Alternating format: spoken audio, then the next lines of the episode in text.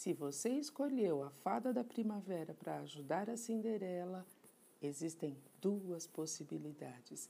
Ela pode ir ao baile com sapatos de vidro ou com sandálias de couro.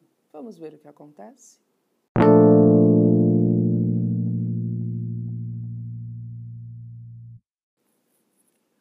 Quando Cinderela entrou no baile, todos olharam para seus belos cabelos, para seu lindo rosto, para seu elegante vestido e principalmente para seus sapatos de vidro. Ainda mais que eles faziam um barulhinho gostoso quando ela dançava. Cinderela estava um espetáculo, tanto que Romilda, Cremilda e a madrasta nem a reconheceram. Já o príncipe, no mesmo segundo em que a viu, decidiu que passaria a festa toda com ela. E assim foi. Eles valsaram, sussurraram e sorriram.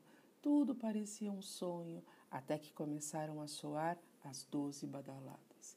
Então Cinderela atravessou o salão e desceu correndo as escadas do palácio, mas com essa pressa toda, um dos sapatos de vidro acabou saindo de seu pé. E o príncipe que vinha logo atrás pegou o sapatinho e o guardou.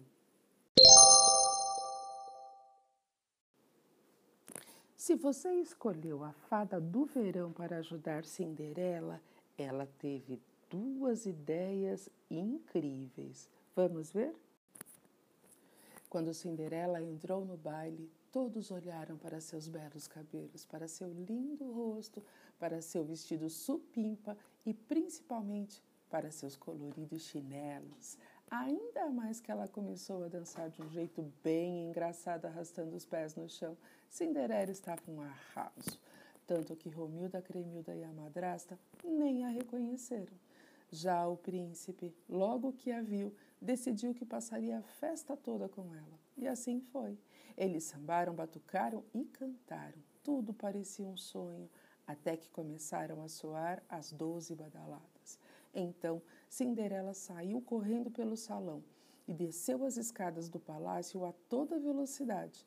Mas por causa da pressa, um dos chinelos acabou voando de seu pé e o príncipe, que vinha logo atrás, pegou o chinelo e o guardou.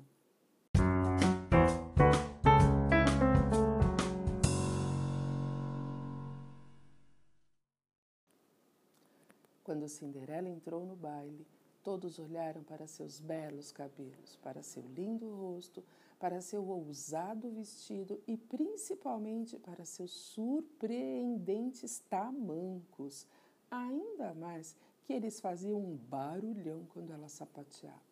Cinderela estava um pitel, tanto que Romilda, Cremilda e a madrasta nem a reconheceram. Já o príncipe, assim que a viu, decidiu que dançaria a festa toda com ela. E assim foi. Eles sacudiram o esqueleto, conversaram e riram. Tudo parecia um sonho, até que começaram a soar as doze badaladas. Então Cinderela cruzou o salão e desceu as escadas do palácio aos pinotes. Mas por culpa dessa pressa toda, um dos tamancos acabou saindo de seu pé. E o príncipe, que vinha logo atrás, pegou o tamanco e o guardou.